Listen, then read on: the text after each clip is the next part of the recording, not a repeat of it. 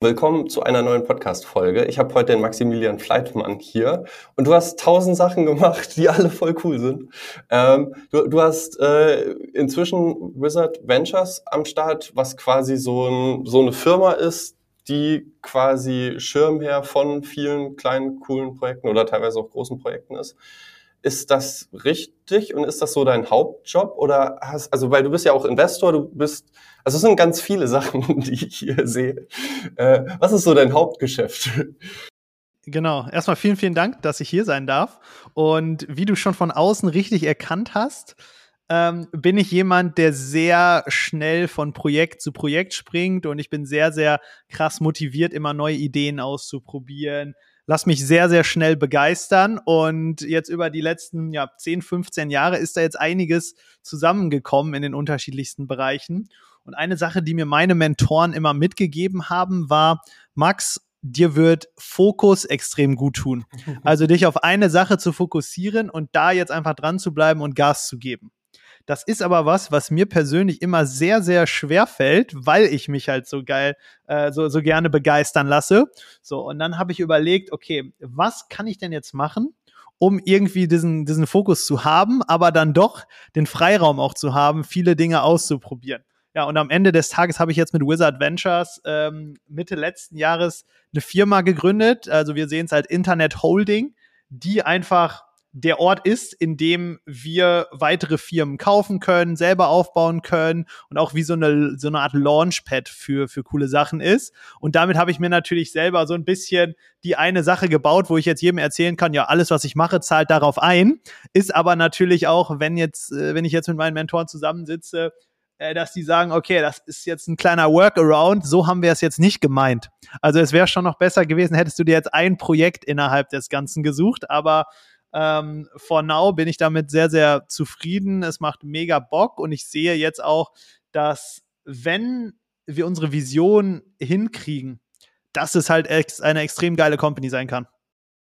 Aber ist das entspannt vom Finanzamt her? Also weil ich, ich habe mir damals äh, ganz viele Gedanken gemacht, wie kriege ich das hin? Man muss ja so einen Geschäftszweck benennen, dass ich den so schwammig lasse, dass ich alles machen kann dann noch. Ähm, aber an und für sich möchte ja das Handelsregister, dass man ganz genau definiert, was die Firma macht. Ist, ist es entspannt oder, oder, oder muss man da so ein bisschen aufpassen, dass man jetzt nicht 20 Themen gleichzeitig mit einer Firma macht?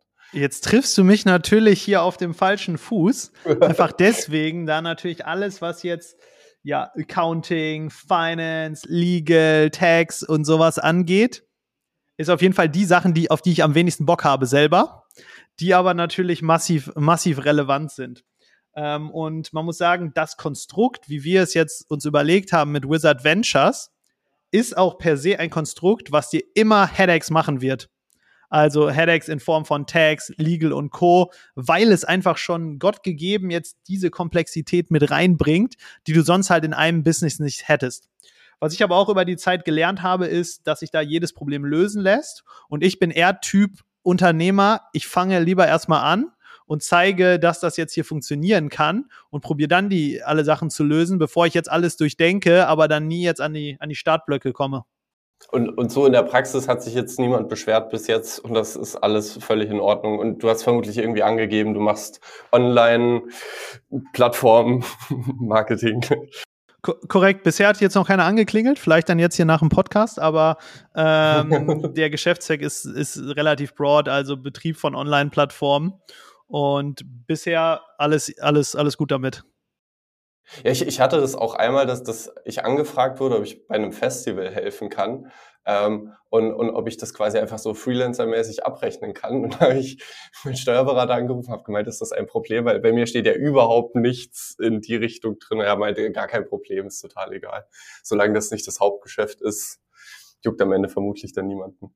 Ja, aber ich verstehe es total, dass du sagst, so mit dem Fokus, weil ich ich kenne das sehr gut. Ich habe jetzt am Wochenende wieder, äh, war ich in Italien und habe ein paar Fotos gemacht und ich habe so eine kleine Chrome Extension und dann habe ich am Wochenende während anderem Buch gelesen, haben da gesessen und ein paar neue Bilder eingepflegt. Und es ist so ganz weit weg von tausend anderen Themen und, und dann liegt das wieder da für zwei Monate und, und ist dann aber auch in Ordnung. Ähm, funktioniert das so für dich, dass du dann einfach sagst, okay, ich lasse dann ein Projekt auch mal liegen für ein halbes Jahr und, und dann gehe ich es irgendwann wieder an, wenn es wieder Aufmerksamkeit braucht?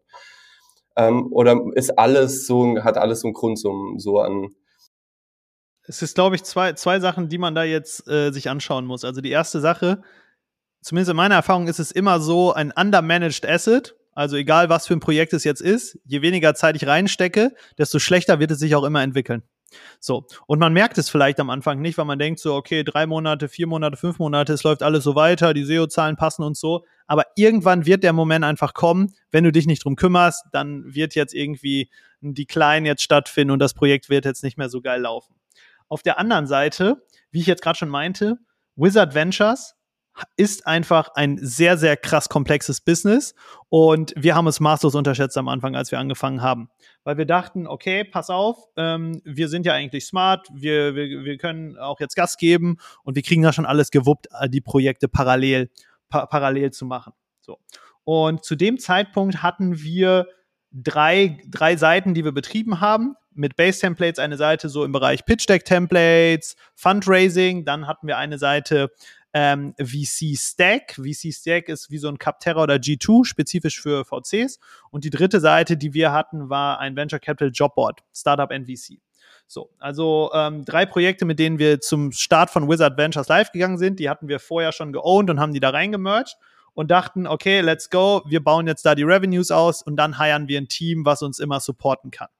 Dann haben wir aber ultra schnell festgestellt, alleine nur mit diesen drei Projekten sind wir maßlos überfordert. Also wir haben überhaupt nicht das hingekriegt, was wir wollten. Und vor allem, wenn ich jetzt an drei Projekten gleichzeitig arbeite, habe ich nie die PS auf die Straße bekommen, wie als wenn ich jetzt an einem gearbeitet hätte. So, und zu dem Zeitpunkt haben wir dann überlegt, okay, was ist jetzt unser Way out? Weil wenn man jetzt von hinten sich das Ganze anguckt, ist die Vision natürlich, Wizard Venture steht oben als Holding Company drüber. Dort hast du vielleicht ein gewisses Team an Leuten, also jemanden, der sehr, sehr gut ist im Bereich SEO, jemanden, der sehr gut ist im Performance, Finance und Co. und kannst diese Funktionen sharen über die verschiedenen Assets hinweg. Und dann hast du auf den Assets selber jeweils wie so eine Art Geschäftsführer, der das Ganze ownt. So, dann haben wir überlegt, wie kommen wir am schnellsten zu dieser Endsituation oder zu diesem Optimal, zu dieser Optimalsituation und hatten zwei Wege.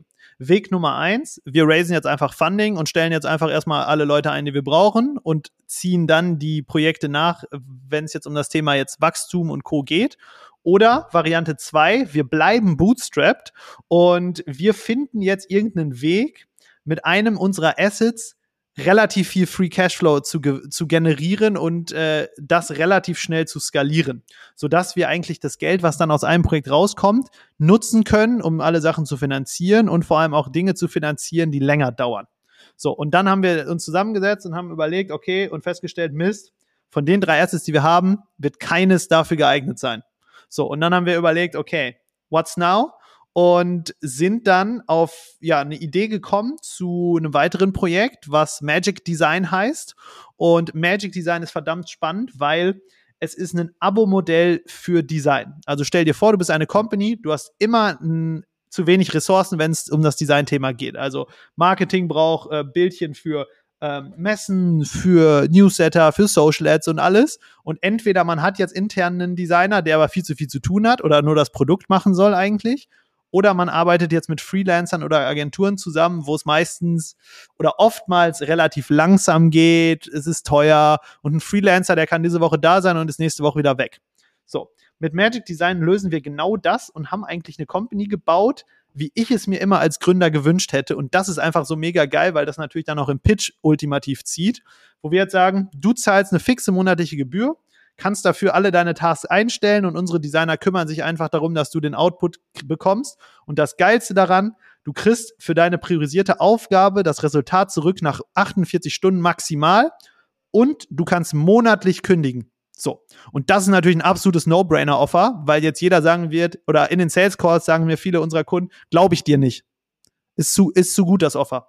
So, und das war so ein Business, wo wir gedacht haben, okay, das könnte jetzt interessant sein, um genau diese Finanzierung zu ermöglichen, weil A, die Ticket Sizes sind erstmal relativ hoch. Also das Abo kostet 1800 Euro im Monat. Zweitens, das ist ein Modell, wo wir nicht ultimativ viele Kunden brauchen, sondern es, es wirft auch schon ganz gut was ab, wenn man jetzt, weiß ich nicht, 10, 20, 30, 40, 50 Kunden hat. Und drei, es kann durch uns selber erzwungen werden. Und was meine ich damit? Es ist ein Sales, Sales Game. So, und ich weiß ganz genau in dem Spiel, wenn ich jetzt den Hörer in die Hand nehme und 100 Firmen jetzt in der Woche anrufe, dass ich da auf jeden Fall ein, zwei, drei closen werde. So.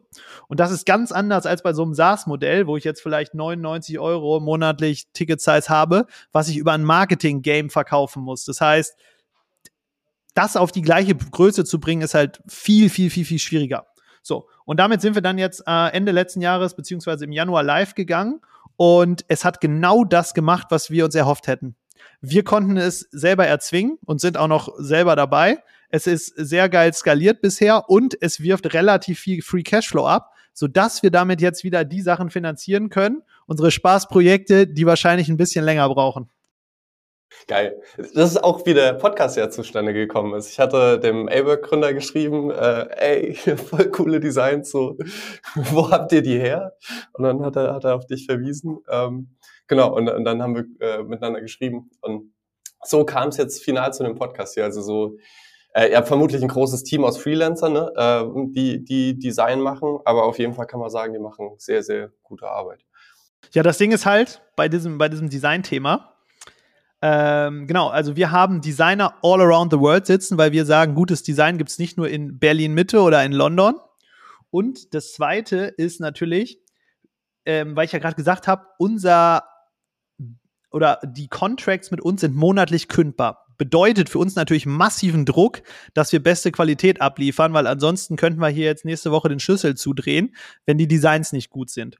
Das heißt, unser Vetting-Prozess für Designer ist unfassbar aufwendig und let's say von 500 Portfolios, die wir uns angucken, können wir maximal ein bis zwei sogar nur nehmen. Und das ist natürlich jetzt auch key einfach zu dem Business, weil ich will rausgehen können und sagen können, hey, für 95 Prozent der Firmen, die die Designs von uns bekommen, die sagen, geil, ist genauso, wie ich es mir vorgestellt hatte, genauso oder vielleicht sogar besser als ein interner Designer und das jetzt zu einem günstigeren Preis. So, weil wenn das passiert, dann passiert nämlich Folgendes, dann kommen die Netzwerkeffekte, jeder spricht darüber und Magic Design wird halt entsprechend größer wie ich denn im Tobias schreibt, so, ey, wer macht eure, euer Design? ja, ja.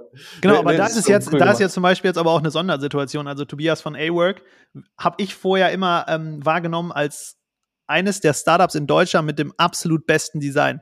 Also es hat mich immer viel mehr jetzt an eine US-Company erinnert als eine Company in Deutschland. Deswegen ist es natürlich auch mass massive Ehre für uns, mit denen zusammenzuarbeiten. Ist aber auch für uns dann einer der most challenging Kunden, sicherlich weil die Anforderungen natürlich auch viel, viel höher sind. Wir haben auch einige Mittelstandskunden. Da äh, ist es jetzt nicht so wichtig, ob das Design jetzt äh, top-notch ist oder nicht, sondern da geht es mehr darum, hey, wir wollen überhaupt mal einen Output haben. Aber es ist natürlich geil für beide Seiten. Es ist halt einfach, einfach ein Aushängeschild für euch. So, ihr, ihr, wisst, okay, das ist auf jeden Fall was, wo, wo Leute quasi, also was man zeigen kann. Guck mal, das haben wir gebaut ähm, zu großen Teilen. Ähm, und, und klar, für ABIC ist natürlich auch geil, wenn sie wissen, okay, ihr seid, wir sind Aushängeschild, so das heißt, da muss es richtig, richtig geil sein. Ähm, ja, ja. Sehr, sehr cool, weil, weil irgendwie, äh, ich denke ja viel auf diesem Thema rum, wie, wie funktioniert so diese ganze Wirtschaftswelt mit Investoren und so weiter und dann sind schnell Abhängigkeiten da und davon habt ihr euch ja eigentlich mehr oder weniger komplett losgemacht. Also ihr habt quasi am Anfang gebootstrapped und habt jetzt über mehr oder weniger ein Agenturmodell. Ich meine, klar, Product heißt Designed, aber äh, Pro nee, wie, wie heißt das? Product, Product heißt Service. Service, Pro genau. Ge genau, Agentur ist das böse Wort immer, was wir bei uns nicht benutzen. Nein, aber du hast natürlich recht. Im Prinzip ist es ein Agenturbusiness, aber ich nenne es immer Agentur on Steroids, weil man natürlich jetzt aus einem Geschäftsmodell in einer Agentur das so dreht, dass es mehr jetzt einem Softwaremodell näher kommt. Und ich habe auch das Gefühl, dass es viel, viel besseres Alignment zwischen Kunde und äh, jetzt uns am Ende des Tages kreiert. Aber wie, wie, wie läuft das ab? Also ich, ich äh, sage jetzt, okay, ich brauche ganz dringend äh, einen Designer, will mir jetzt nicht direkt einen Vollzeitdesigner einstellen, sondern hole jetzt euch dazu, damit ich es monatlich theoretisch kündigen kann. Ähm, wie ist es dann, kann man dann wirklich von Tag eins Designs anfragen und wie organisiert ihr euch da? Also habt ihr einfach ein Trello-Board für jeden Kunden und die Kunden hauen quasi einen Anforderungskatalog rein oder? Genau, also es läuft folgendermaßen. Ich habe jetzt einen Demo-Call mit einem potenziellen Kunden, dann sagen die, okay, let's do it. Und dann ist immer die Frage, okay, wie schnell können wir starten? Und ich sage immer, okay, du kannst jetzt den Vertrag unterschreiben, du schickst mir heute deine Brand-Guideline oder die Assets, die du schon hast und wir haben so ein Questionnaire, wo wir jetzt einfach so ein bisschen was zur Brand erfahren wollen. So, wenn du mir das heute schickst, dann können wir morgen starten. Der Kunde wird eingeladen, wir haben ein eigenes Backend und in diesem Backend kann der Kunde jetzt all seine Aufgaben reinstellen. Das kann sein Social Ad, das kann Flyer sein, das kann Banner sein und vor allem der Kunde kann jetzt immer priorisieren. Also sagen, okay, was soll als nächstes gemacht werden? Und dann gibt es natürlich zu der spezifischen Aufgabe immer ein Briefing. Also meistens machen das die Kunden dann entweder in Form von einem Loom-Video, Google Doc, direkt bei uns ins Backend, ist uns egal. Und dann gehen unsere Designer los und bearbeiten halt die, die, die Aufgaben. So, und dann kriegst du wirklich in unter 48 Stunden dafür ein Resultat zurück, was du benutzen kannst. Und, und vom Setup her war das ja jetzt für euch nicht super wild, sowas zu bauen, schätze ich mal. Ne? Ja, also wir sind reingegangen. wir sind reingegangen mit der These, die Kunden werden das Schwierige sein. Wir sind jetzt dann aber relativ schnell umgeswitcht zu Eieiei, die Designer sind das Bottleneck. So, weil ich habe natürlich, ich habe jetzt, wenn ich über die letzten 10, 15 Jahre eins gelernt habe, dann ist es, ich würde jetzt immer versuchen, mein Produkt zu verkaufen, bevor ich es habe. Weil ich habe so oft, ich bin auch ein Product Guy und in der Vergangenheit, ich habe so oft den Fehler gemacht, ich habe das geilste Produkt gebaut, keiner wollte es am Ende haben und dann stehst du da und denkst dir so, scheiße, was habe ich jetzt hier gemacht die ganze Zeit? Deswegen würde ich es jetzt immer erst verkaufen und dann mich um das Produkt kümmern. Habe ich hier genauso gemacht. Das heißt, im Januar, als ich losgelegt habe mit den ersten Outreaches, hatte ich auf einmal innerhalb der ersten Woche drei Kunden gewonnen. Wir hatten aber keinen einzigen Designer. So. Und wir hatten auch noch nicht über den Designer-Hiring-Prozess nachgedacht. So. Und dann wurde es Vogelwild natürlich, weil dann mussten mein Co-Founder und ich ran und die Designs selber schruppen. So. Und glücklicherweise ähm, haben wir da auch ein Händchen für und können das, glaube ich, ganz gut, wobei ich mich selber niemals als Designer beschreiben würde. So, aber dann äh, ging es natürlich los. Wir mussten tagtäglich die Designs machen, parallel dazu Sales, Marketing und dann Designer hiren. Dann haben wir nach einiger Zeit so die ersten Designer gehabt und ähm, seitdem hat sich das Team jetzt gut weiter aufgebaut. Also wir sind jetzt ja knapp dann ja, sechs Monate dabei. Wir haben jetzt zehn Designer, äh, die nur für uns arbeiten und dann haben wir aber auch relativ schnell gemerkt, in der Skalierung ist es schon ein Ops-Heavy Business, ne? Also man braucht schon Skills und gute Prozesse, einfach um diese Zusammenarbeit zwischen Designer und Kunde zu ermöglichen, weil ander, ander, anderweitig ist das Modell nicht tragbar. Also von der Qualität und aber auch von dem Speed. So, und das, diese Ops haben wir auch maßlos unterschätzt. Das heißt, das ist jetzt gerade unsere größte Baustelle und das, was wir fixen wollen, haben da jetzt auch einige sehr, sehr äh, Top-Leute geheiert, die, die das mit aufbauen. Ähm, aber ja, besides that, ähm, hast du recht. Es gibt deutlich schwerere Geschäftsmodelle, um jetzt zu starten. Und vor allem, wenn ich mir jetzt überlegen würde, wo wir jetzt nach sechs Monaten sind in diesem Business, ich würde sagen, ich habe kein Business vorher gehabt, selber, oder wahrscheinlich auch, ich wüsste nicht, ob ich vielleicht auch in eins investiert habe oder nicht, was so schnell Product Market Fit hatte. Wahrscheinlich nicht.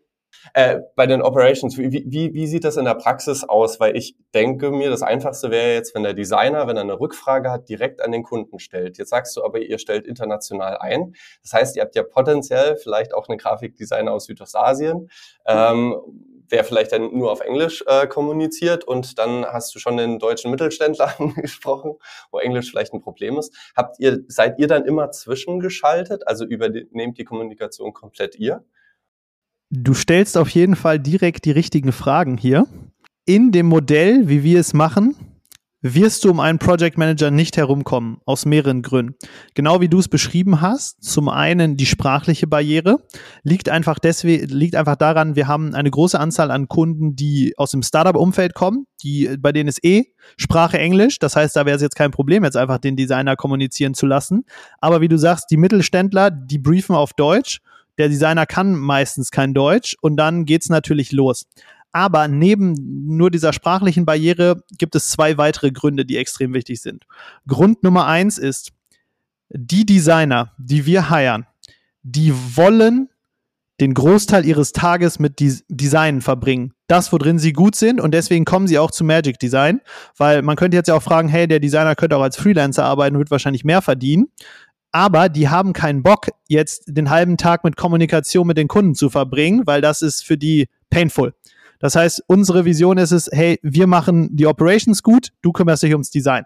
So, und der zweite Grund ist, Qualitätssicherung. Also, das ist ein absolutes Premium-Produkt, was wir verkaufen. Das sind, das, dementsprechend sind unsere Kunden das auch gewöhnt. Und der Project Manager ist gleichzeitig für QA einfach da.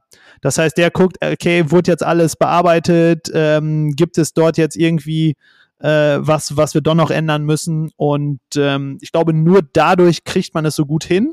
Meine Vermutung wäre es, wenn man die Kommunikation direkt machen lässt, dass halt der Customer Churn viel, viel höher wäre.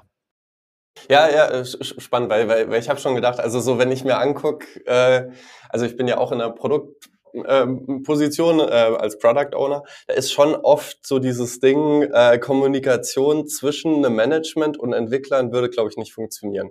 Also weil halt oft ja, das muss halt ganz spezifisch definiert sein, was ist denn jetzt genau das Problem?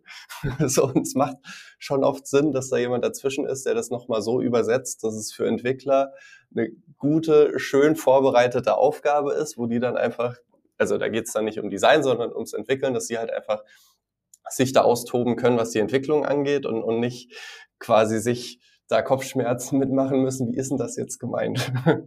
so, ja. diesen, diesen Filter dazwischen zu haben, macht, macht glaube ich, schon absolut Sinn. Und, und zum Hiring-Prozess, ähm, du sagst jetzt, ihr habt überwiegend englischsprachige ähm, Designer. Das heißt, äh, geht ihr dann auf Upwork und guckt euch Portfolios an oder, oder sucht ihr da auf Dribble ganz speziell nach einem bestimmten Stil, der irgendwie zu euch passt? Oder wie, wie sieht das aus? Die kurze Antwort ist alles davon.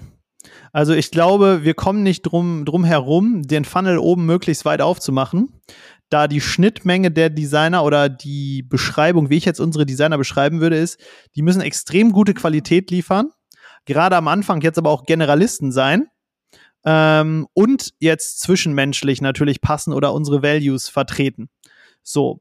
Und wenn du dir jetzt die meisten Designer anguckst, die sehr, sehr gut sind, die sind sehr, sehr spezialisiert auf, ich mache nur UI, UX, ich mache nur Illustration und Co. Und das ist auch langfristig kein Problem für uns, weil wenn wir natürlich genug Clients haben, dann können wir halt spezifische Teams aufbauen.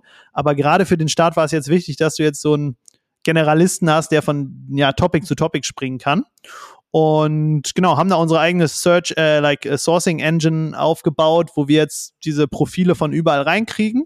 Und dann haben wir natürlich einen sehr, sehr ausgeklügelten Prozess, um dann von, hey, der hat sich jetzt beworben, bis hin zu, wir stellen den ein, ähm, zu gehen.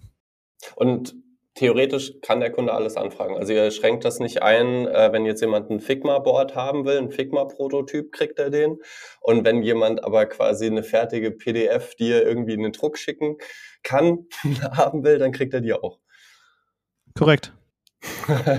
All in. Ähm, und also was, was mir wirklich Angst machen würde bei, bei dem Geschäftsmodell, wie es jetzt so ist, weil es klingt ja erstmal zu schön, um wahr zu sein, ist halt, dass es einen Kunden gibt, der vielleicht genau wie Wizard Ventures tausend Firmen drunter hat ähm, und sagt, okay, ey, wir, wir haben hier ein super cooles Angebot bekommen, 1800 Euro und wir machen daraus quasi nicht einen Designer, sondern fragen Projekte an quasi für zehn Designer. Also haben hier quasi einen Overload an Aufgaben und schicken nicht alle ein, zwei Tage mal was raus und brauchen mal ein Logo, sondern fragen 40 Logos am Tag an. Also ich meine, es könnte sich ja theoretisch ein Amazon bei euch melden und sagen, okay, schauen wir mal, wo die Obergrenze ist. Ge genau, also erstmal die Antwort auf deine Frage. Tatsächlich gibt es eine Handvoll Kunden bei uns, die genau ähnlich zu Wizard Ventures sind. Also Venture Studios, Accelerator, Company Builder. Für die scheint das ein sehr, sehr geiles Produkt zu sein.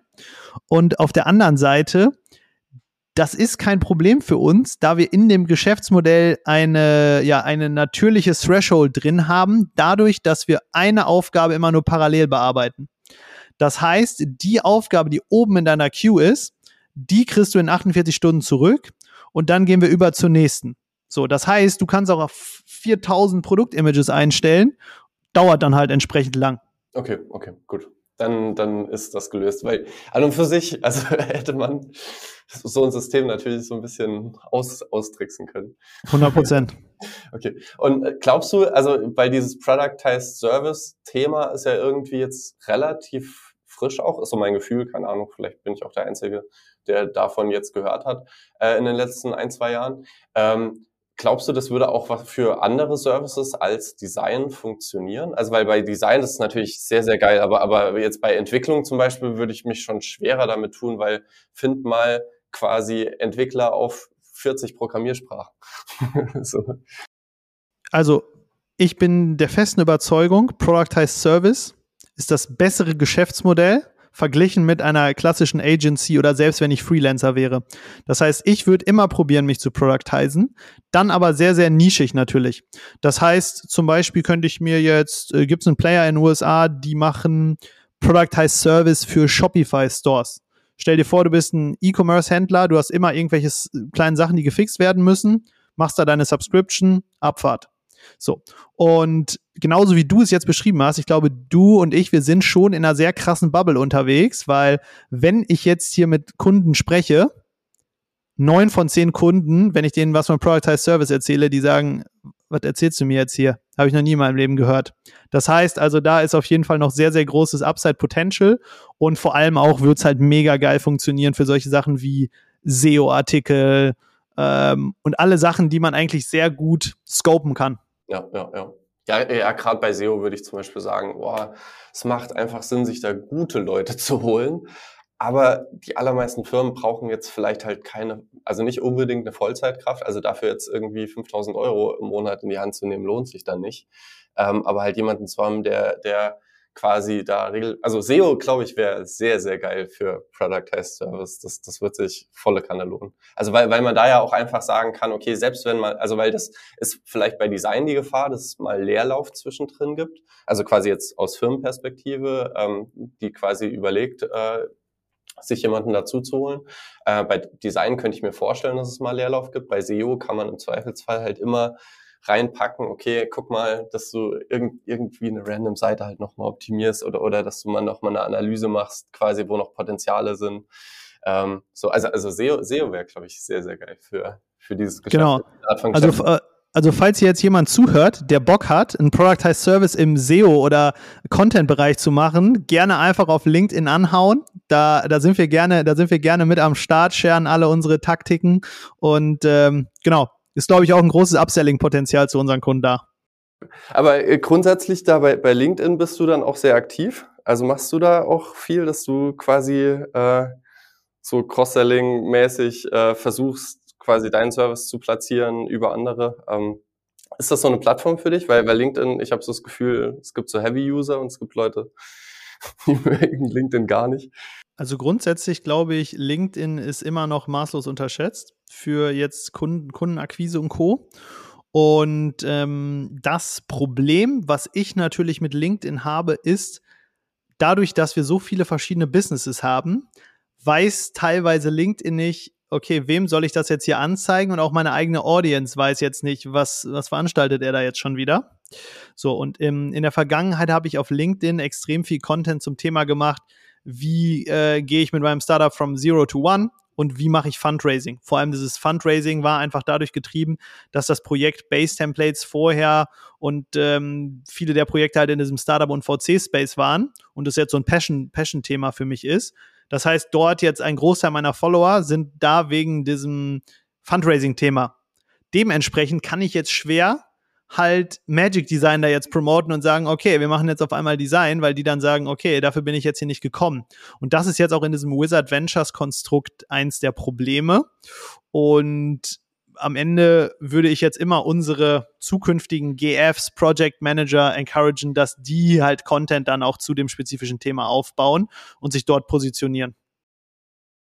Und das ist quasi auch ganz klar geplant, dass quasi ihr für jedes einzelne Projekt irgendwann einen Geschäftsführer habt oder einen Product Manager oder oder oder ähnliches. Und äh, du, du hast auch quasi vor, vom, weil wir vorhin mit dem Fokusthema hatten, das auf jeden Fall so weiterzuführen. Weil ich, ich habe das grundsätzlich auch, dass ich manchmal so das Gefühl habe, so es gibt tausend Dinge, die ich gerne machen würde. Und manchmal macht es, glaube ich, Sinn, sich so auf eine Sache zu fokussieren. Und man sieht auch, oder, oder ich merke ja jetzt auch äh, im, im Laufe des Podcasts, okay, die Leute, äh, die erfolgreich was aufbauen, sind oft Leute, die es gut hinkriegen, quasi konsistent an einer ganz kleinen Zielgruppe dran zu bleiben, an einer ganz kleinen Sache zu arbeiten. Genau, und hier muss ich jetzt, hier muss ich jetzt am Ende die Odds bieten, ne? Mhm. Also, um deine Frage zu beantworten, ja, äh, noch macht es Bock und noch will ich genau da auf dem Track jetzt auch weiterbleiben. Ist es leicht? Auf keinen Fall. Ist, denke ich mal, deutlich schwieriger, als jetzt einfach ein einzelnes Business irgendwo aufzubauen. Aber es ist mit meiner Persönlichkeit und meinen Stärken schwer vereinbar, nur eine Sache zu machen jetzt. Ja, an, an und für sich, also ich meine, es gibt ja auch genügend Leute, die das für sich im Leben irgendwann abgelegt haben, dieses, okay, es muss jetzt nur die eine Sache sein und damit sehr, sehr erfolgreich fahren. Also wenn man sich einen Levels.io anguckt, zum Beispiel jetzt, ähm, würde ich sagen, ja gut, also so, der Typ verdient Millionen mit seinen tausend Geschäftsideen und haut irgendwie, ich weiß nicht, im Jahr 40 Geschäftsideen raus, von denen vielleicht jede 40. was wird. Aber ist ja egal, also weil die anderen sind auch irgendwie cool und im, unterm Strich geht's ihm, glaube ich, auch nicht schlecht. Stimme ich dir 100%ig zu. Ist, glaube ich, wahrscheinlich so hinzukriegen wie er jetzt. Halt, das ist jetzt so once, one in a million dass, dass man das jetzt off the ground bekommt. Aber deswegen bin ich ja hier, ist quasi dann auch nochmal zu beweisen, dass es funktionieren kann. Sehr schön. Und äh, weil du Zero to One erwähnt hast, du bist äh, auch quasi so Peter Thiel-mäßig äh, bewandert und, und findest es cool, was er so auf die Beine gestellt hat? Oder, oder ähm, also weil, weil ich glaube, Zero to One ist so äh, Peter Thiel Zitat. G genau, der, der, der Term ist jetzt von ihm gecoint. Ähm, ich habe noch keinen besseren dafür gefunden, zu beschreiben, was ich jetzt eigentlich mache. Ich habe es schon mal äh, auch als The Full Stack Entrepreneur beschrieben und äh, könnte mir auch vorstellen, dazu irgendwann mal ein Buch zu machen. Was, worum geht's eigentlich? Ich würde mich selber als sehr, sehr krassen Generalisten beschreiben. Das heißt, alles, was du jetzt brauchst im Startup, um, wie gesagt, die ersten Schritte zu machen und dann jetzt auch Product Market Fit zu finden, Funding zu raisen und alles, kann ich eigentlich alleine machen, ohne dass ich jetzt jemand anderen bräuchte dafür. So, und das ist natürlich ein Skillset, was sehr, sehr speziell ist und was genau für das, was wir jetzt machen, eigentlich sehr, sehr geil ist. Aber ab einem gewissen Punkt brauche ich dann halt einfach Leute, die in den einzelnen Sachen halt viel, viel besser sind als, als ich. So, und mir macht es halt wahnsinnig viel Spaß, diese Lessons zu, zu sharen, die ich jetzt auf dem Weg von 0 bis 1 habe. Und das kann jetzt was sein, wie gesagt, zum Thema Fundraising. Das kann aber auch sein, okay, was habe ich jetzt zum Thema HR oder Mitarbeiter einstellen gelernt? Wenn, wenn du jetzt gerade über das Fundraising-Thema äh, sprichst, da hast du ja offensichtlich Erfahrung. Äh, hast als Angel Investor äh, gearbeitet, quasi auf der einen Seite mit Flightman Ventures ähm, äh, oder Flightman Ventures, spricht man dann vermutlich Deutsch aus, ähm, und warst aber auch Co-Founder von StudyHelp und da habt ihr vermutlich Venture Capital eingesammelt, schätze ich mal. Ja, haben wir. Wir hatten es damals relativ lange gebootstrapped, ehrlicherweise. Ähm, was geil war, was ähm, uns sehr dabei geholfen hat, so scrappy zu denken und aus wenig viel zu machen. So, und dann hatten wir damals ein, ein Offer bekommen, Acquisition Offer, ähm, was wir gesagt haben, okay, nehmen wir nicht an und lass uns doch lieber den VC-Weg gehen, weil wir zu dem Zeitpunkt gedacht haben, okay, wir werden irgendwann der Market Leader sein und jetzt hier richtig, richtig Gas. So, und das, ja, wie alt war ich da? Early 20s und dann natürlich klassisch alle Fehler gemacht, die man sich vorstellen kann, als First-Time-Founder, der jetzt fundraised, weil es war auf einmal viel Geld da und dann fingen die dummen Entscheidungen an. Also von einfach alle Leute zu heiern, die wir kriegen konnten, bis zu Marketing-Experimente, was weiß ich, Radio, Fernseh etc. pp. Und wir haben damals immer gesagt, okay, Umsatzwachstum kaschiert jedes Problem. Und das war auch lange Zeit so, weil es uns nicht aufgefallen ist, die Probleme, weil, ah ja, Umsätze sind ja gewachsen, aber wenn man dann einmal ein Level tiefer guckt und dann feststellt, alter Schwede, unsere Kosten sind auch entsprechend gewachsen und wahrscheinlich noch deutlich schneller als die Umsätze, dann war auf einmal so ein Moment da, wo ich gedacht habe, okay, Kacke, jetzt haben wir es, jetzt haben wir es vor die Wand gefahren, weil jetzt dann, dann war ganz klar, okay, wir müssen irgendwas massiv ändern, um jetzt hier wieder rauszukommen aus der Spirale. So und das war auch so dann die härteste Phase. Dann mussten wir die Hälfte des Teams rausschmeißen, nochmal eine Bridge Round raisen und all diese Sachen. Und das hat mir jetzt einfach nur für, für mich gelehrt, dass ich mir viel, viel krasser Gedanken darüber machen würde, ob ich Funding raise ähm, und dann natürlich auch, wie ich das Funding verwenden würde. Weil das muss man ganz klar sagen, das haben wir nicht gut gemacht. Also würdest du quasi jetzt im Nachhinein sagen, also weil, weil ich, ich glaube, die allerwenigsten Menschen können es gut vergleichen, weil sie entweder den einen oder den anderen Weg gegangen sind, also entweder gebootstrapped haben oder halt diesen Venture Capital Weg äh, gehen, dass, dass du sagen würdest, okay, es, du, du hast da eine klare Präferenz oder bist sehr, sehr happy, dass da jetzt quasi das, also so ein bisschen dieser Druck raus ist und vielleicht auch die Gefährdung, wenn dann Geld da ist, dann wird es natürlich auch gerne ausgegeben. Also weil Geburtstrap heißt ja, du musst profitabel sein die ganze Zeit. Ja, ko korrekt. Ähm, es gibt, glaube ich, verschiedenste Blickweisen hier. Also erstmal ist es, glaube ich, sehr wichtig, dass man selber weiß, wieso man jetzt Funding raised. So, und vor allem jetzt in der Hype-Phase habe ich hier in Berlin viele Leute rumlaufen sehen, die das einfach nur für äußere Anerkennung gemacht haben und sich dachten, hey geil, jetzt habe ich einen geilen TechCrunch-Artikel, weil ich jetzt hier Geld geraced habe. Und das ist sicherlich jetzt nicht der gute, gute Grund, um jetzt Funding zu raisen. Und es ist auch kein guter Grund, es zu raisen, nur weil es da ist. So. Ähm, das heißt, ich würde mir jetzt sehr krass Gedanken machen, ob A, das zu meinen persönlichen Zielen und Werten passt. Beispiel bei mir, einer meiner größten Werte ist Freiheit. Freiheit werde ich sicherlich nicht haben, wenn ich hier jetzt Investoren drin sitzen habe, die mir ja schlimmstenfalls jeden Tag sagen können, okay, jetzt machen wir dies oder jetzt machen wir das. Gibt auch natürlich genug Beispiele von Investoren, die das sicherlich auch mitmachen, aber muss man sich schon einstellen darauf, dass man jetzt halt mit jemandem immer in, im, im äh, Diskurs ist und schauen muss, äh, wie es weitergeht.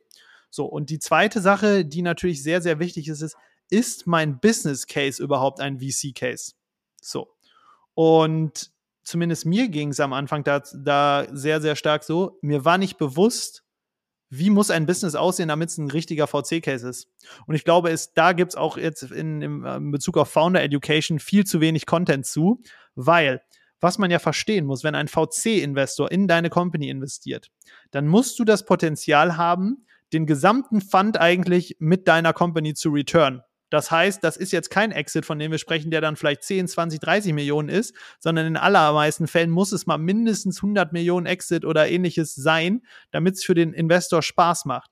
So, und das wird dafür sorgen, dass der Investor natürlich so hart es geht pushen wird, dass du so schnell wächst wie möglich, um jetzt quasi diesen Lucky Shot zu haben. So, weil dem bringt es überhaupt nichts, wenn eine Company nachher ein 2x produziert, weil da gibt es viel, genug Companies, die jetzt pleite gehen in seinem Portfolio und dann mit dem 2x wird, wirst du da jetzt nichts mehr großartig rausholen. Das ultra, ultra wichtig. Für mich auch was. Ich habe übelst lange, ähm, bestimmt ein Jahr nach einer neuen Idee gesucht, was ich machen wollte, bev bevor ich Wizard Ventures jetzt gegründet habe, wo ich unbedingt einen VC-Case machen wollte weil ich mir gedacht habe, okay, die nächste Company, das muss jetzt das Ding sein, das muss jetzt eine 100 Millionen Company oder ein Unicorn werden können. Let's go. Hab mir ganz viele Ideen angeguckt und bei keiner war ich so zuversichtlich, ich gesagt hätte, okay, ich verbringe jetzt die nächsten zehn Jahre meines Lebens auf diese Idee und ich bin mir jetzt sicher, okay, VC Money, los geht's und entweder wir fahren jetzt hier mit voll Karacho gegen die Wand oder es wird jetzt halt einfach ultra krank abgehen. Habe ich, hab ich einfach nicht gefunden oder nicht die Confidence gehabt und deswegen bin ich auch dann bei Wizard Ventures gelandet. Und dann jetzt vielleicht noch der letzte Gedanke nur dazu, einfach mal zu überlegen, für einen persönlich, was muss passieren, dass ich jetzt einen guten Outcome habe? Jetzt nur mal rein finanziell, finanziell betrachtet. Und ich würde die Wahrscheinlichkeit als deutlich, deutlich, deutlich höher einschätzen, dass du für dich ein life-changing Amount of Money bekommst mit einer gebootstrappten Company versus einer VC-gefundeten Company. Weil stell dir vor, Luis, du baust jetzt irgendeine Software as a Service und scalest die jetzt zu einer Million in Revenue. Recurring Revenue. Das ist schon dann eine solide Company. Ja. Ist, aber, ist aber machbar, wenn du jetzt denkst, so, okay, keine Ahnung, ich brauche dann vielleicht 1000 User oder so dafür, um da hinzukommen wenn du diese Company jetzt probieren würdest zu verkaufen, dann würdest du wahrscheinlich jetzt gerade im aktuellen Umfeld ein Multiple bekommen zwischen vier bis sechs Mal ARA. Das heißt vier bis sechs Millionen, die bei dir landen. Das ist für dich ein absolut life-changing amount of money, würde ich sagen. Ähm, so, um den gleichen Geldbetrag rauszubekommen aus einer VC gefundeten Company, muss der Exit halt viel, viel, viel, viel höher sein. Dann gehen erstmal die Lick-Prefs runter und so weiter und so fort So, und dann stehst du teilweise vielleicht mit einem Exit, der 50 Millionen ist, schlechter persönlich, als wenn du jetzt einfach eine Company auf eine Million gebootstrapped hättest. So, und das ist einfach nur so ein Gedankenanstoß, den ich da mitgeben möchte. Und natürlich auch die Frage, will man halt überhaupt einen Exit? Also so, weil ich finde diese Vorstellung, Leben, quasi ein ganzes Leben lang an einer Idee irgendwie zu arbeiten und das so organisch und von mir aus auch langsam wachsen zu lassen, finde ich eigentlich sehr, sehr schön. Also, also so, ich, ich merke immer wieder, wie mir dieser Gedanke, so ich bastel an was und stecke da ganz viel Herzblut und Liebe rein und irgendwann wird das verkauft wie schwer mir das manchmal fällt. Also einfach, weil ich so denke, so ist doch mein Baby jetzt. Also so. Total. Und ich hatte gestern dazu noch ein, äh, so, eine, so, so ein Gespräch, wo ich gesagt habe, ist, wenn ich jetzt so aus meinem Umfeld die Familienunternehmer sehe, teilweise von Freunden und so, da war es überhaupt nie überhaupt jetzt die Frage, ob jetzt die Firma verkauft wird oder, oder nicht. Da wurde die Firma von Generation zu Generation weitergegeben und alle haben daran gearbeitet. Und jetzt ich merke es ja selber bei mir, als ich das gerade gesagt habe, ist so, ja, okay, wie kann ich das Ding jetzt in sechs Jahren wieder loswerden? Und das ist ja schon, schon perfide eigentlich, wenn man drüber nachdenkt. Also ist auch totally fine, wenn man einfach eine Company baut, die Profite macht, man davon ein schönes Leben hat und einfach immer weiter dran arbeitet. Weil auch viele der größten Companies, die es jetzt da draußen gibt, vergisst man auch immer schnell wieder, die sind sicherlich jetzt nicht über Nacht gekommen und auch sicherlich nicht in fünf Jahren oder zehn Jahren. Selbst wenn du jetzt so ein Facebook anguckst, also 2007 oder ja, 2006, 2007 gegründet, das ist jetzt einfach 16 Jahre her, bis die jetzt hier sind. Oder selbst ein Airbnb ist auch so um die Zeit herum entstanden. Ja, weil, weil ich, ja, ich, ich, ich denke halt wirklich, also ich meine, klar, klar, diese Firmen sind auf jeden Fall Firmen, die quasi mit Investorengeldern und Exit und so weiter gearbeitet haben. Ähm, aber im Großen und Ganzen denke ich mir halt, also es gibt halt auch dieses Gegenmodell. Ich hatte jetzt gerade die vorletzte Folge, ähm, war der Andreas Schwarzelmüller da, der, der quasi Software as a Service in einer kleinen Nische quasi aufgebaut hat. Und klar merkt man, okay, das ist jetzt nicht das, was quasi auf dem Berliner äh, Startup-Markt gehandelt wird und so weiter, aber, aber er hat halt gesagt, so, ey, ich bin happy, ich verdiene mehr als quasi man eigentlich zum Leben braucht. So, habe hab Zeit für meine Kinder äh, oder, oder, oder also hat jetzt quasi ein Kind bekommen. So, wo ich, wo ich mir denke, klar, in dem Moment, wo du Investoren drin hast, da ist dann schon die Frage, ist es in Ordnung, wenn dann jemand auf 80 Prozent Arbeitszeit geht oder auf eine halbe Stelle quasi als Gründer. So, und, und er hat aber Lebensqualität mit seinem Kind. So, und, und das kann halt auch krass viel wert sein. So, also ich finde es sehr, sehr interessant, mir da Gedanken drüber zu machen, so, oh, was geht denn da alles mit einher? Und klar, VC, ja. Ich stimme, stimme dir dazu 100% zu. Und das Witzige ist, wenn ich jetzt jemandem die Idee zu Wizard Ventures pitche, in, ich würde mal sagen, acht von zehn Fällen sagt der Gegenüber, das ist die schlechteste Idee aller Zeiten, das ist der größte Blödsinn, was macht ihr da? Weil die, weil, weil es ist ja so ein bisschen der Pitch, die Businesses, die wir aufbauen und own und operaten, sind Businesses, die für die meisten VCs nicht sexy sind. Weil sie einfach zu klein sind, zu langweilig sind. Aber wir sagen, hey, auch ein Business, was jetzt sagen wir mal zwei Millionen Umsatz macht und eine Million Pro Profit, das kann doch ein geiles Business sein. So, da wird aber jeder VC natürlich sagen, ist der letzte Dreck, ne? Ja, aber, aber, aber da, da wundere ich mich immer, weil ich mir so denke, also so Leute kaufen ja auch Immobilien. Also man kauft sich ja auch eine Immobilie nicht mit der Erwartung, dass die dann quasi explodiert jetzt plötzlich, sondern äh, ist sich dessen bewusst, okay, ich weiß, diese Immobilie generiert mir X Einkommen pro Jahr pro, also hat Y Kosten pro Jahr, also habe ich irgendwie Z Gewinn pro Jahr, so, und dann rechne ich mir aus, keine Ahnung, das Ganze multipliziert mit, bin ich im, im Immobiliengame drin, aber multipliziert mit 50 oder was auch immer, das ist der Kaufpreis, den ich, also den ich bereit bin dafür zu bezahlen, so, und dann habe ich quasi so eine Art Rente darüber. Und genauso kann es ja auch ein Geschäftsmodell sein, wo ich, wo ich einfach sehe, also wie, wie, wie jetzt äh, bei euch habt ihr Geschäftsmodelle, die offensichtlich profitabel sind, die offensichtlich sehr gut funktionieren, die vermutlich auch gar nicht mehr so viel Maintenance äh, brauchen. Warum investieren Leute Geld in Immobilien? Aber oft quasi dann bei solchen Geschäftsmodellen ist es irgendwie nicht so, also äh, so, ich würde eher in so ein Geschäftsmodell als in eine Immobilie investieren. Also ich glaube, das macht mehr Spaß, so ein Ding weiterzuführen, als irgendwie da, keine Ahnung, halt, halt mich um, um die kaputte Toilette zu kümmern. So. Di di ja. Digital Real Estate, du sagst es. Ja, so muss, genau, so muss es genau, sein. Genau, ich habe genau. halt lange, lange Zeit mal drüber nachgedacht, wie geil es wäre, wenn man eigentlich, jetzt stellen wir uns mal vor, Wizard Ventures wäre jetzt ein bisschen, wäre jetzt ein bisschen größer irgendwo und ich würde jetzt Shares verkaufen an Wizard Ventures, an Leute wie dich, die das Modell geil finden, die das verstehen und würde sagen, pass auf, okay, Louis, du ownst jetzt, sagen wir mal, 10% und du würdest jetzt jeden Monat eigentlich wie eine Dividende oder Gewinnausschüttung bekommen. Wir haben über alle Ventures hinweg 10 Millionen Gewinn pro Monat.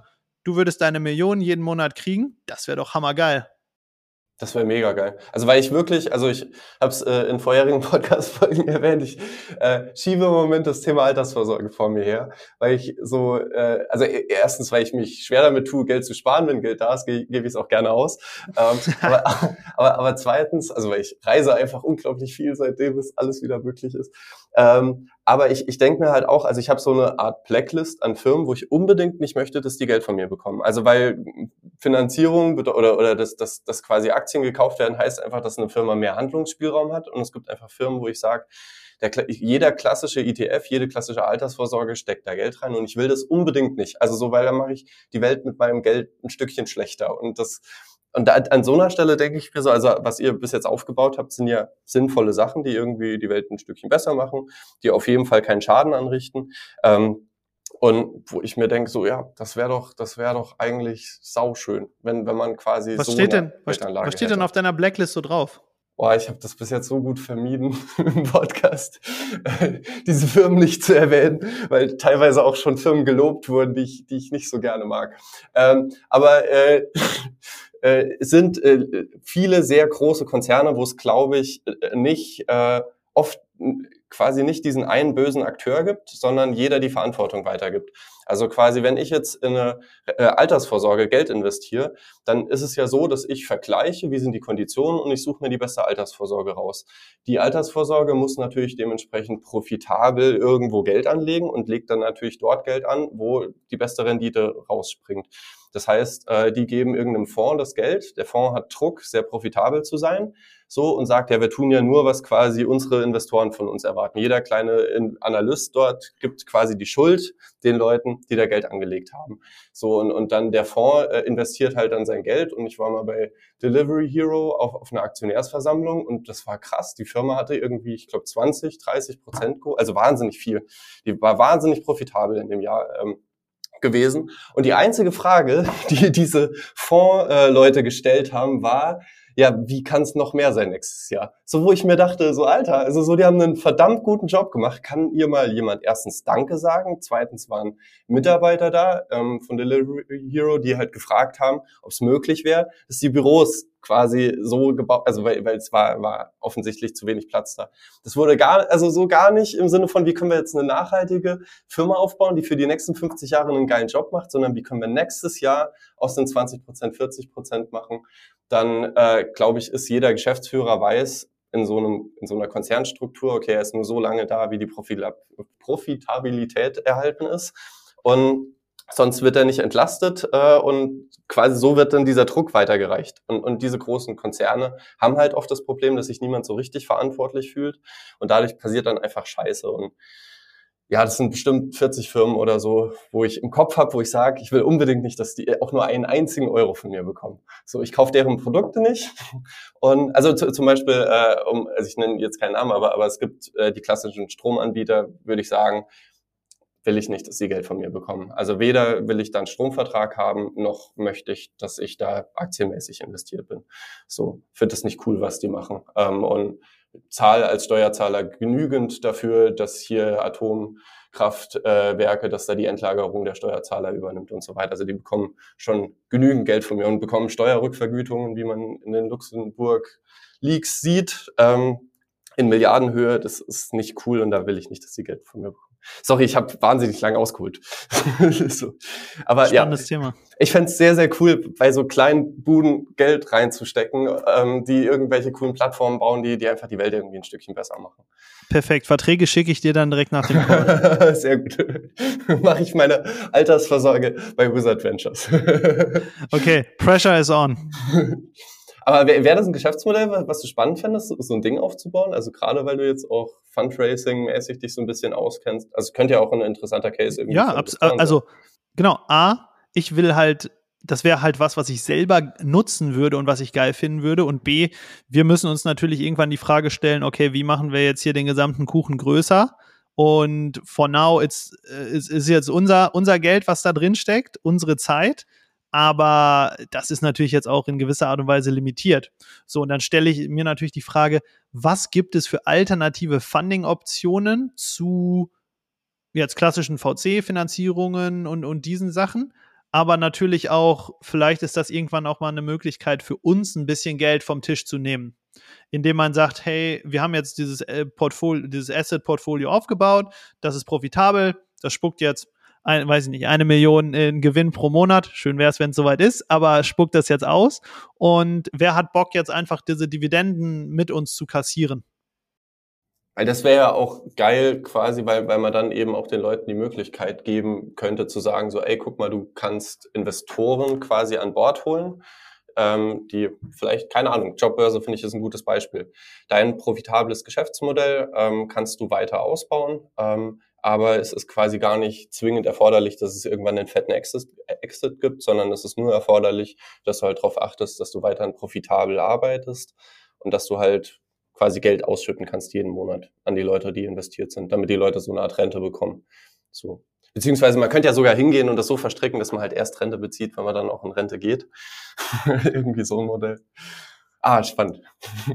Ist das äh, was, wo du, wo du auch sagst, so Angel Investor, da, da, da hast du Bock, das in den nächsten Jahren weiter zu machen? Also weil du hast ja jetzt auch schon mal investiert. Genau, also ich habe jetzt knapp so 20, würde ich schätzen. 20, 25 Investments. Natürlich relativ kleines Ticket immer. 50 Prozent ungefähr USA, 50 Prozent Europa. Und ist natürlich was, was mir mega Spaß macht. Ähm, für mich geht es hauptsächlich darum, um die Menschen dahinter. So, und ich mag es halt, mich mit äh, Unternehmern zu umgeben und Unternehmerinnen und die halt zu supporten, weil das ist eine ganz spezielle Spezies und es gibt halt einfach jetzt für mich nichts Geileres, außer, außer Firmen zu bauen. Und wenn ich jetzt andere dabei supporten kann, ist es halt einfach mega, mega geil. Der tricky Part beim Angel Investment ist natürlich, ich weiß erst relativ spät, ob ich ein guter oder schlechter Investor bin. Das heißt, mein erstes Investment, was ich gemacht habe, war in 2018. Jetzt ist 2023 und ich könnte dir überhaupt nicht sagen, wo auf der Reise ich jetzt unterwegs bin. Also ich habe von den, von den allen Investments, die ich gemacht habe, gibt es jetzt eine Insolvenz bisher. Die ist jetzt auch äh, vor, vor kurzem passiert. Und ansonsten gibt es weder einen Exit noch irgendwelche irgendwelchen anderen Insolvenzen oder so. Das heißt, entweder es könnte sein, ich bin der schlechteste Investor aller Zeiten, alles wird broke gehen, ich werde nie wieder Geld da raussehen, dann ist es auch okay. Oder auf der anderen Seite, vielleicht ist immer irgendwann ein Hit dabei und äh, jetzt kommt neben dem Geld, was ich reingesteckt habe, vielleicht auch noch ein Schluck aus der Pulle obendrauf zurück.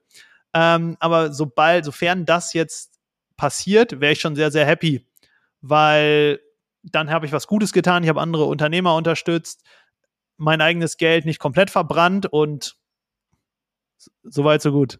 Machst du auch Altersvorsorge oder ist das quasi der eine Weg, wie du Geld anlegst? Das ist eine sehr gute Frage. Ich glaube auch, was das Thema angeht, bin ich auch eher schlecht aufgestellt, beziehungsweise ich formuliere es anders. Ich bin sehr risikoaffin.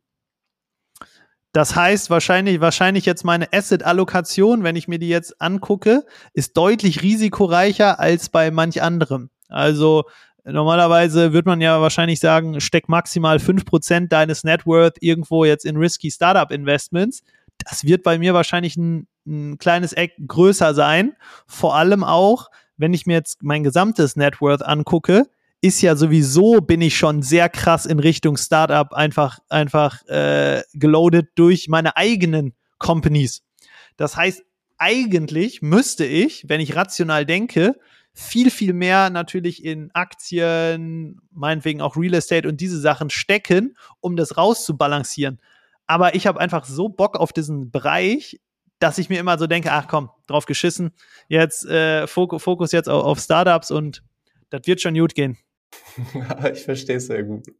So, äh, also offen, offensichtlich kennst du dich ja auch in dem Bereich aus und offensichtlich hast du jetzt auch nicht das Problem mit der Profitabilität, weil also in Berlin habe ich schon oft das Gefühl, es gibt so dieses also gefühlt, so wird es in der Praxis nicht sein, aber gefühlt sind 80 Prozent der Berliner Startups irgendwas mit Metaverse oder im Moment irgendwas mit AI oder mit Krypto oder also so, so viel Bullshit-Bingo ist dabei. Ähm, und einfach weit weg von der Profit äh, Profitabilität. Gestern habe ich erzählt bekommen von einem äh, Startup mit Face Recognition für Krankenhäuser, dass dann automatisch quasi ein selbstfahrendes Auto kommen soll, was dich dann dahin fährt, wo du hin musst. Wie ich mir so denke, so, also aus Datenschutzperspektive Katastrophe und also das Gesamtkonzept auch mit selbstfahrenden Autos, die dich dann durchs Krankenhaus fahren. Also so, das ist so weit weg von der Realität. Ähm, aber äh, ja, keine Ahnung. Also offensichtlich äh, gibt's profitable Star äh, Startups und offensichtlich hast du da ja auch ein Händchen dafür. So. Ja, also ich glaube, ich würde jetzt gerade aktuell in meiner Phase nicht mehr diesen crazy, oder was heißt nicht mehr, habe ich noch nie, aber ich würde jetzt nicht den crazy Shit gerade anpacken, einfach deswegen, weil ich selber nicht ruhig schlafen könnte, wenn ich wüsste, okay, ich bin jetzt abhängig von einer dritten Partei, die mir Geld gibt und das Geld ist jetzt hier in sechs Monaten, zwölf Monaten oder so leer und ich habe aktuell überhaupt noch keinen Plan, wie ich überhaupt mal Geld verdiene. So. Und das braucht es natürlich in manchen Bereichen, aber es gibt auch genug Bereiche, wo man es nicht braucht. Und ich merke halt gerade sehr, sehr stark, dass wir halt in unseren Firmen sehr gut Momentum einfach auch dadurch kreieren können, dass wir Kunden haben. Die Kunden bezahlen uns Geld. Und am Ende bin ich der festen Überzeugung, die, das Geld der Kunden ist das beste Funding, was du haben kannst. Voll, voll. Weil es ja auch direkt bestätigt, okay, da ist ein Use Case da und Leute brauchen das Ding. So. Ähm, wenn du jetzt von wir sprichst, äh, wer, wer, seid ihr? Also ähm, hast du noch, ähm, ich sehe, du hast noch Co-Founder. Genau, ich habe ich hab, ich hab einen Co-Founder, ähm, den ich ja vor knapp zweieinhalb, drei Jahren kennengelernt habe, auch durch Zufall einfach, weil, weil ich ihm in die Instagram-DMs geslidet bin, weil er damals so eine große Seite auf Instagram hatte, hatte im Bereich Startup und Venture Capital und ich meinte so, hey, ich habe hier dieses Produkt, möchtest du es nicht promoten? Dann hat sich rausgestellt, er war auch äh, in, in, in Deutschland, in Hamburg zu der Zeit und seitdem haben wir immer so ein bisschen an kleineren Projekten zusammengearbeitet, um herauszufinden, ob das, ob das was ist. Und er war als ähm, Chief of Staff vorher bei Seller X, also bei so einem Amazon-Aufkäufer. Und dann jetzt Mitte letzten Jahres haben wir gesagt, okay, jetzt let's do it. Und jetzt machen wir die Sachen zusammen. Und mit Wizard Ventures wollt ihr das auch machen, dass ihr quasi äh, theoretisch nicht nur selbst Zeug aufbaut, sondern vielleicht auch irgendwann mal Startups hinzukauft? Oder ist das schon geschehen? Genau, eins, eins der Assets, was wir da haben, Base Templates, ähm, war die erste Mini-Akquisition, die ich äh, zu einem Zeitpunkt gemacht habe, noch weit bevor ich mal über Wizard Ventures nachgedacht habe. Also es geht zurück äh, ins Jahr 2019, weil ich damals fand ich das spannend, so ein ja, Mini-Micro-PE-Experiment zu machen und ich habe das damals aus der Ukraine gekauft von jemandem, der da die erste Version aufgebaut hatte. Und das war schon sehr, sehr spannend und hat sich auch seitdem echt, das war das beste Investment, was ich jemals gemacht habe. Ähm, und was genau so. Base Templates?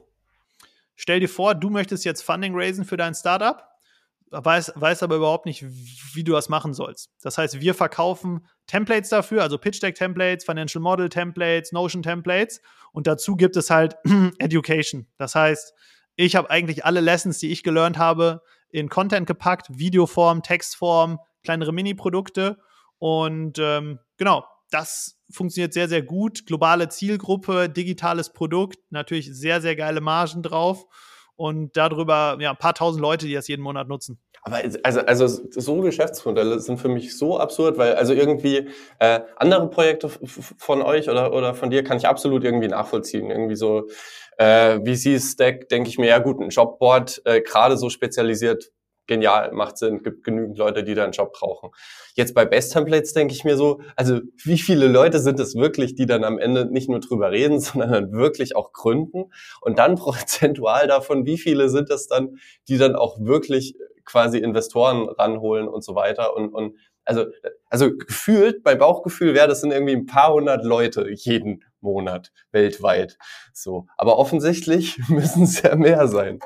Also so. es, sind, es sind allein ein paar tausend, die unsere Sachen pro Monat nutzen. Dementsprechend ist ein Guess mit 100 auf jeden Fall sehr far off. Ja, ja. Und ich würde immer noch sagen, dass da, wo wir jetzt stehen, wahrscheinlich 99 oder 95 Prozent der, der Leute gar nicht wissen, dass es Base Templates gibt. So. Und deswegen krasses Potential. Aber, aber das ist schon was, was sich auch quasi durch die Projekte durchzieht, die du bis jetzt gemacht hast, ne? Dass, dass grundsätzlich immer ähm, es irgendwie sehr, sehr in der Nische irgendwie drin ist und ihr hingeht und sagt, okay, wir bauen jetzt erstmal irgendwie ein cooles Produkt und dann machen wir im Hintergrund ein bisschen SEO und scha schauen, dass wir da Aufmerksamkeit generieren.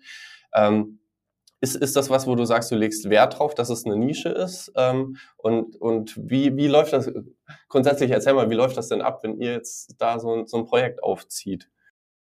Ja, ähm, viele Fragen, die du jetzt hier auf einmal gestellt ja, ja. hast. Also grundsätzlich sage ich immer, je besser oder je kleiner die Nische, umso besser. Oder beziehungsweise, wenn ich sehr genau mein ICP, also mein Ideal Customer Profile beschreiben kann, ist es immer sehr, sehr gut.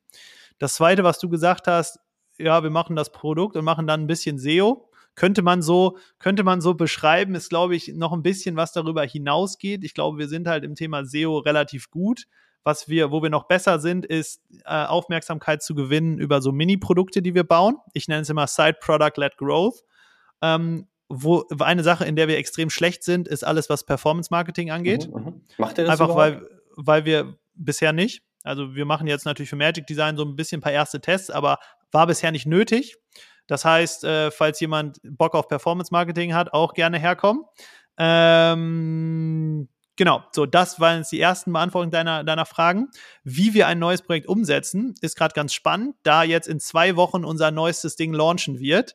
Und diesmal war es ein bisschen komplexer. Diesmal haben wir nämlich ein SaaS-Produkt gebaut und die Idee dazu ist entstanden Anfang Mitte März.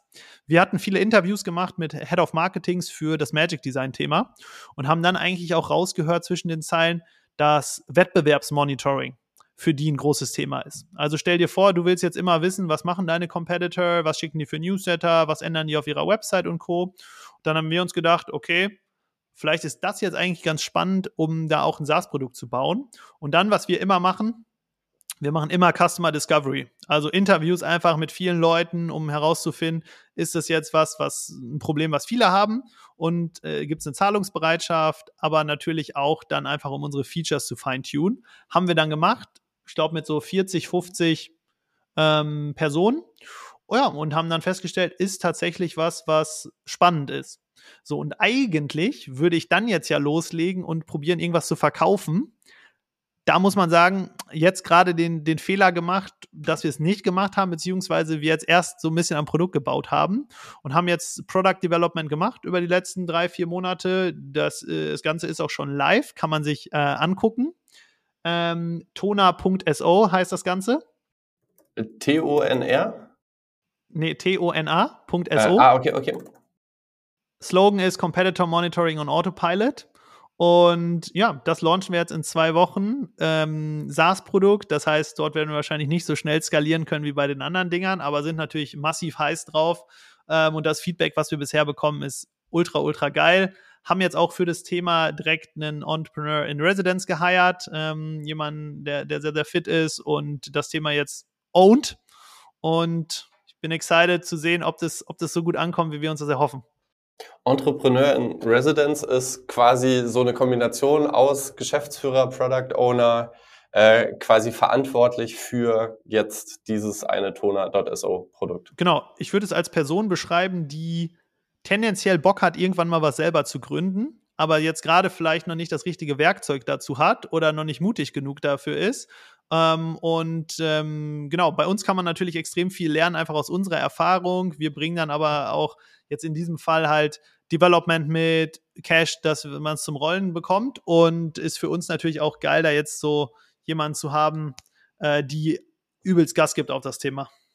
Ja, und, und, und natürlich einfach, dass, dass du dich da auch so ein bisschen ausleben kannst. Ne? Ich, ich merke, mir gefällt diese Idee sehr gut, dass ich eine geile Idee habe, das anfange und das dann abgebe und weiß, okay, es ist jetzt in guten Händen und wird jetzt weitergeführt.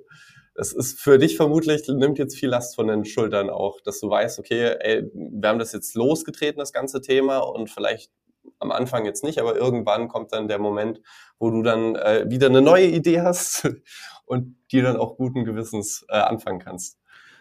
Genau, es gibt schon genug neue Ideen auch wieder in der Pipeline. Äh, spannende Sachen. Die große Frage ist natürlich immer, wann ist der richtige Moment jetzt abzugeben und mich dann rauszuziehen.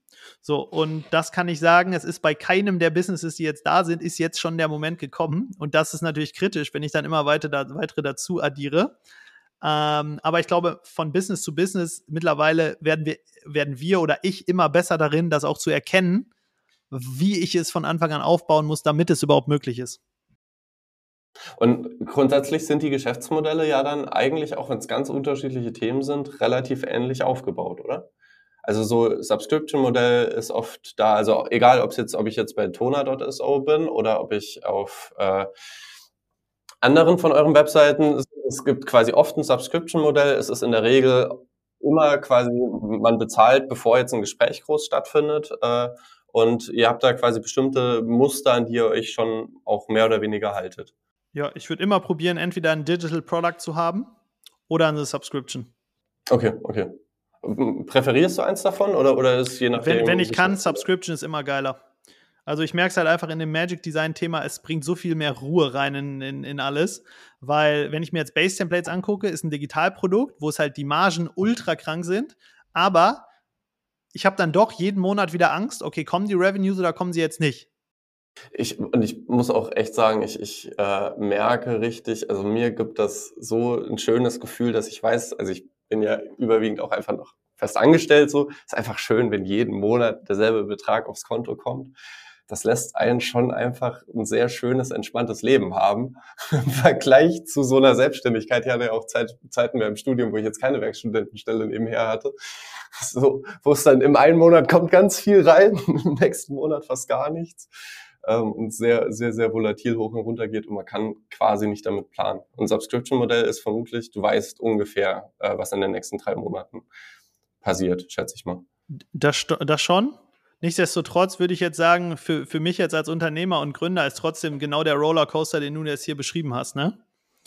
Also, das ist auf jeden Fall noch nicht jetzt an dem Status, wo ich jetzt sagen kann, ich kriege jetzt hier meinen Paycheck und alles nee, klar, ist gut. Klar, klar, klar, weil wir natürlich auch massiv eigentlich alles, was, was wir einnehmen, direkt wieder recyceln und woanders reinstecken. Und ich bin wahrscheinlich in den, in den Companies von den Festangestellten, die wir haben, derjenige, der mit Abstand am wenigsten verdient. Aber dafür hast du halt auch einen der coolsten Jobs. so ist es, so ist es. Ich würde es auch for free machen. Also ich habe früher immer gesagt, als ich meine ersten Webprojekte gemacht habe, ich verstehe nicht, wieso ich hierfür Geld bekomme. Weil es so viel Bock gemacht hat einfach. Ja, ich, ich hatte jetzt auch, auch wieder die Diskussion so im Sinne von, oh, hängst du schon wieder am Rechner? Wo ich gemeint habe, so, ey, guck mal, du liest gerade ein Buch, ich bastel jetzt gerade an meiner Chrome-Extension. So, warum? Weil es mir Spaß macht. Dir macht Spaß, jetzt gerade ein Buch zu lesen. Ich weiß, es ist Wochenende, es ist Sonntag. So, aber wir haben jetzt gerade noch eine halbe Stunde. So, und für mich ist das gerade einfach richtig schön. So, ja. Nee, ist geil, geil, dass du, dass du so, so Bock äh, bei der Arbeit hast. Und, und äh, man merkt das auch, also wenn man so die Projekte sieht, ich meine, klar, vom Design her sind die offensichtlich allem, alle schön gemacht. Vor, allem, vor, vor, vor allem jetzt, jetzt gerade noch so positiv erzählt. Gestern Abend war so ein Moment, wo ich einfach geflucht habe und gedacht habe, so, ey, also was gibt's auch? Ich, muss, ich muss jetzt aufhören, weil äh, es, es ist einfach zu stressig. Okay, aber liegt ja vermutlich halt auch einfach dran, dass du dann so viele Dinge gleichzeitig offen hast. Also vielleicht ist ja schon noch Ja, und meistens, meistens, meistens ist es auch jetzt, also zumindest jetzt gerade ist es eher positiver Stress, einfach weil so viel zu tun ist. Aber ich muss mich natürlich jetzt auch in zehn verschiedene Teile schneiden. So, und ich habe natürlich jetzt auch die Verpflichtung, dass ich meinen Mitarbeitern immer entsprechend Feedbacks gebe, die Informationen, die sie brauchen. So, und das sorgt dann bei mir eher für so einen Druck, wenn ich es jetzt nicht on time mache, dass ich meinen eigenen Ansprüchen nicht gerecht werde und dann in so eine Negative-Spirale äh, rein, reinfalle der Moment, also ich habe zwei, drei Freelancer, die, die, die mir helfen. Äh, danke an Gloria zum Beispiel an der Stelle, die jetzt später den Podcast schneidet. Äh, so, und ich merke, es, es gibt diesen Moment, wenn dir dann Leute bei WhatsApp nochmal schreiben, weil du auf Slack nicht geantwortet hast oder per E-Mail nicht erreichbar warst, so zwei, drei Tage lang. So, also weil, weil für mich ist im Moment einfach Priorität ist mein Angestelltenverhältnis und Podcast und so weiter. Das, das sind Sachen so, ey, das ist total die Leidenschaft, aber es ist einfach für mich jetzt gerade nicht das, womit ich mein Geld verdiene. So, und ich merke aber schon, also mein Anspruch eigentlich ist, dass ich auch sowas ordentlich machen will. Ja, Geil. ja, ja, ja. Ähm, noch ein, eine Frage, ähm, aber ich würde sagen, langsam gehen wir gegen Ende. Aber, aber eine Frage wundert mich und brennt mich, also wirklich auf dem Herzen, weil, weil ihr habt sehr, sehr nischige Projekte, würde ich schon sagen. Und äh, wir haben ja jetzt, wir haben Studium Venture Capital aufgebaut, was so eine Seite war, wo ich sagen würde, das haben wir geil gemacht, haben wir cool programmiert, ähm, aber am Ende hatten wir keine User drauf. So. Und ich würde sagen, es ist absolut ein cooles Produkt geworden. Ähm, so, wir haben uns jetzt auch überlegt, wir, wir relaunchen das vielleicht dann nochmal, einfach damit quasi die Liebe und Zeit, die wir da reingesteckt haben, nicht umsonst getan war und dann im anderen Namen, weil den Namen sich niemand merken ko konnte. Aber das Problem war halt immer, ja, niemand war aber drauf. Also so, also wir, wir sehen ja die Traffic-Zahlen. So, die Leute, die dann drauf waren, sieht man dann auch, benutzen das Ding und finden es cool, aber es ist, finde ich, fast die größte Herausforderung, Leute auch auf so ein Produkt dann aufmerksam zu machen. Du hast jetzt schon gemeint, ihr macht SEO. Äh, wie, wie geht ihr da vor und, und wie geht ihr auch bei den anderen Themen vor? Also du hast ja auch gemeint, auch andere Wege sind auch da, um Aufmerksamkeit irgendwie zu erzeugen.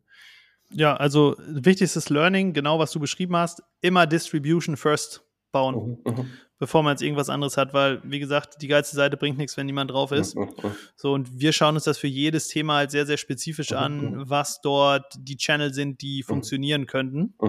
Ähm, Beispiel bei einem Magic Design sicherlich Cold Outreach, aber dort auch dann ähm, SEO, teilweise relativ Longtail-Geschichten, mhm, mhm, mhm. Base-Templates, auch extrem viel SEO. Mhm. Und grundsätzlich bin ich halt riesiger Freund davon, guten Content zu kreieren, mhm. aber es dann auch selber in die Hand zu nehmen, den zu distribuieren. Also mhm, am Ende des Tages brauchst du ja Backlinks von anderen Leuten, du brauchst andere Leute, die dich featuren. So, und das musst du natürlich selbst in die Hand nehmen. Nur weil eine Webseite jetzt online ist irgendwo, das wird ja niemals jemand finden.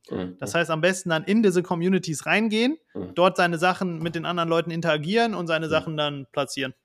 Und da gehst du dann einfach auf gutefrage.net oder, oder irgendwelche Foren und so weiter und, und guckst, okay, was werden da für Fragen gestellt, äh, schickst den Link irgendwie rein. Oder, oder wie, wie läuft sowas ab, die Backlinks zu platzieren? Ich finde, früher fand ich es wahnsinnig einfach, Backlinks zu platzieren. Also früher hat sich irgendwie niemand drum geschert und alle haben sich äh, gefreut, wenn äh, quasi jemand einen Link gepostet ja, hat zu einer Webseite. Heute wird's ja. weggeblockt. Ist auch so. Vielleicht bestes konkretes Beispiel jetzt bei toner.so. Ähm, was machen wir da, um jetzt zu launchen? A, wir werden halt unser Netzwerk anzapfen für den Launch. Das heißt, hoffentlich am, am, am 25., wenn wir live gehen, werden mal so 50 Leute darüber posten, äh, dass es das gibt. Das zweite, was wir machen werden, wir werden es in Slack-Communities platzieren, wo wir aktiv sind. Das dritte, was wir machen werden, ist, wir arbeiten mit Influencern zusammen, die einfach im, in dem Software-Space unterwegs sind. Und das kann entweder jetzt TikTok sein, aber es kann auch YouTube sein, kann Newsletter sein, ähm, die darüber schreiben. So. Alles relativ kurzfristige Geschichten. Und dann machen wir auch dort sehr, sehr viel ähm, SEO-Content einfach. Plus diese Side-Products, die wir immer bauen. Das heißt, ein Beispiel dort ist jetzt, wir haben so ein Notion Competitor Monitoring Template gebaut. Das heißt, wenn du jetzt anfangen möchtest, einfach mal Competitor Monitoring zu machen, zieh dir einfach das kostenlose Template, kannst du dann bei Notion benutzen und äh, dann landest du irgendwo bei uns im E-Mail-Funnel drin und dann werden wir dich belästigen, solange bis du das richtige Tool kaufst. So, und das Geile ist, diese Freebies, die verbreiten sich natürlich viral wie sonst was. Also kannst du auf LinkedIn posten, kannst du Leuten an die Hand geben, das ist immer mega. Aber, aber was ist dann in so einem Notion-Template drin? Einfach am Ende des Tages, das, was die Leute haben, ist eine Struktur. Die wollen jetzt nicht die, sich selber alles zusammensuchen, wie sie das am besten machen, sondern da gehst du jetzt rein, sagst dann, okay, einen neuen Competitor anlegen und dann sind da 50 Fragen, die du dir dann beantworten kannst zu dem Competitor und das guidet dich einfach durch den Prozess durch. So, in Notion einfach geil aufgearbeitet, fertig. Und, und ist quasi dann dafür gedacht, dass die Leute das theoretisch noch ohne eure Software selbst machen können und irgendwie einen Google Alert genau, also wie so, so, wie so, wie so ein, genau, wie so ein Einsteigerprodukt eigentlich. Oder Freebie, Lead Capture Freebie. Ja, spannend. Äh, weil, weil ich jetzt äh, zum Angestelltenverhältnis, ich, äh, der launchen wir jetzt auch demnächst, ähm, machen so eine Art Soft-Launch. Äh, äh, also äh, deswegen drop ich da jetzt noch keinen Namen. Aber da ist natürlich jetzt auch äh, Stück für Stück die Frage, ähm, wie kriegen wir das dahin, äh, das, das ordentlich zu platzieren. Und ich merke, ich habe wahnsinnig viel Spaß und Bock und würde auch sagen, bin da gut drin, solche Produkte zu bauen. Aber dieser Marketing-Part, der ist auf jeden Fall herausfordernd für mich und ist auf jeden Fall das, wo ich auch, glaube ich, noch die größten Lücken habe. Also weil ich habe ein paar Webseiten, die haben zufälligerweise viel Traffic. Also ich habe zum Beispiel eine Webseite ausziehen von zuhause.de. Da haben einfach random Leute irgendwelche Sachen, die ich mal gepostet habe, in irgendwelche Foren gestellt und jetzt kriege ich tausende Leute, die auf diese Webseite gehen.